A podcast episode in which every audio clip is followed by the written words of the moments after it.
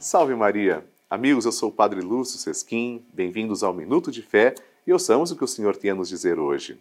Proclamação do Evangelho de Jesus Cristo segundo Lucas. Glória a vós, Senhor.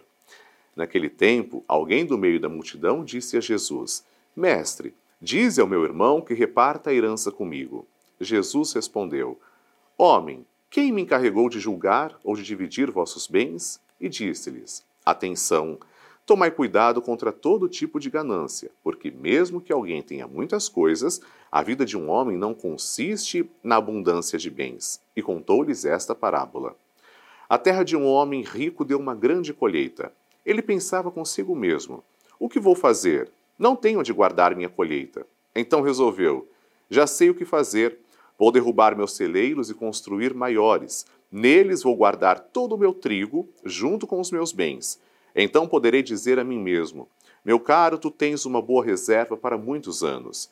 Descansa, come, bebe, aproveita. Mas Deus lhe disse: Louco, ainda nesta noite pedirão de volta a tua vida. E para quem ficará o que tu acumulaste? Assim acontece com quem ajunta tesouros para si mesmo, mas não é rico diante de Deus. Palavra da salvação, glória a vós, Senhor. Queridos irmãos, o Evangelho hoje vem chamar a atenção para tomarmos cuidado de fato contra todo tipo de ganância. Nosso Senhor Jesus Cristo não era um juiz.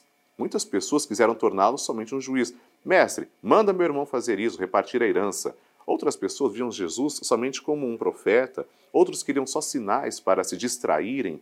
Jesus é muito mais do que tudo isso. Jesus é o próprio Filho de Deus.